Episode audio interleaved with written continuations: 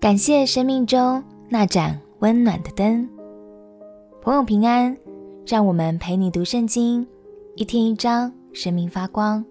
今天来读创世纪第五十章。读到创世纪的最后一章，你是否还记得整卷书中有哪几位重要人物呢？有人类的始祖亚当，造方舟的挪亚，还有信心之父亚伯拉罕的家族。而最后是好品格的约瑟，在这当中有榜样，也有警惕。最重要的是，我们都从他们的故事中看见了上帝爱我们的证明。让我们一起来读《创世纪》第五十章。《创世纪》第五十章，约瑟伏在他父亲的面上哀哭，与他亲嘴。约瑟吩咐伺候他的医生用香料熏他父亲，医生就用香料熏了以色列。熏尸的常例是四十天，那四十天满了，埃及人为他哀哭了七十天。为他哀哭的日子过了，约瑟对法老家中的人说：“我若在你们眼前蒙恩，请你们报告法老说，我父亲要死的时候，叫我起誓说。”你要将我葬在迦南地，在我为自己所掘的坟墓里。现在求你让我上去葬我父亲，以后我必回来。法老说：“你可以上去，照着你父亲叫你起的事，将他葬埋。”于是约瑟上去葬他父亲，与他一同上去的有法老的臣仆和法老家中的长老，并埃及国的长老。还有约瑟的全家和他的弟兄们，并他父亲的眷属，只有他们的妇人、孩子和羊群、牛群都留在歌珊地。又有车辆、马兵和他一同上去，那一帮人甚多。他们到了约旦河外亚达的禾场，就在那里大大的嚎啕痛哭。约瑟为他父亲哀哭了七天。迦南的居民见亚达禾场上的哀哭。就说这是埃及人一场极大的哀哭，因此那地方名叫亚伯麦西，是在约旦河东。雅各的儿子们就遵着他父亲所吩咐的办了，把他搬到迦南地，葬在曼利前麦比拉田间的洞里。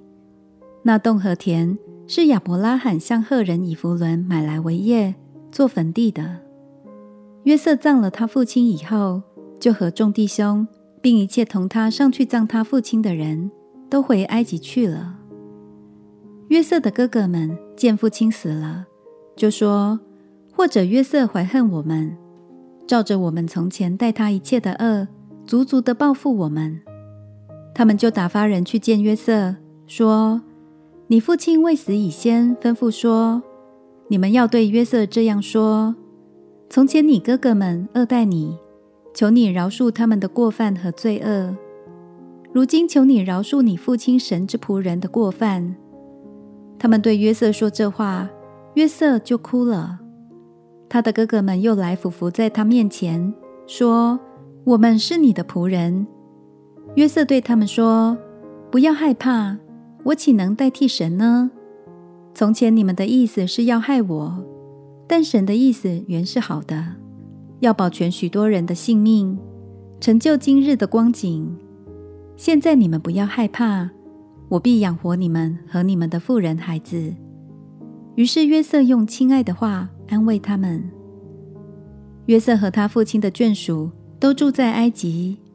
约瑟活了一百一十岁。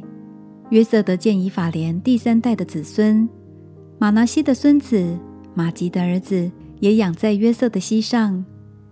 约瑟对他弟兄们说：“我要死了，但神必定看顾你们，领你们从这地上去，到他启示所应许给亚伯拉罕、以撒、雅各之地。”约瑟叫以色列的子孙起誓说：“神必定看顾你们，你们要把我的骸骨从这里搬上去。”约瑟死了，正一百一十岁，人用香料将他熏了。把他收敛在棺材里，停在埃及。爸爸过世之后，约瑟完全有理由可以就此远离哥哥们，但他却愿意不计前嫌，承担起照顾兄嫂和侄儿们的责任。约瑟用一个更高的眼光去看待人生的过程，他相信一切都有天赋最美好的带领。亲爱的朋友，今天想特别邀请你来想想看，谁也曾经包容你、不计较的爱你、帮助你呢？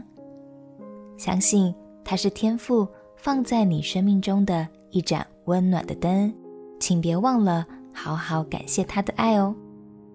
我们一起来祷告，亲爱的天父，谢谢你总是差派天使来爱我，也求你看顾祝福每一个包容我、帮助我的人。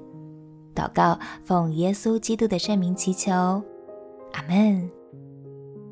恭喜你读完了创世纪，明天我们就要进入第二卷书出埃及记，看天父如何带领他所爱的百姓。摆脱为奴人生，迈向应许之地，千万别错过喽！祝福你，从神的话语当中，每天都有新的力量。陪你读圣经，我们明天见。耶稣爱你，我也爱你。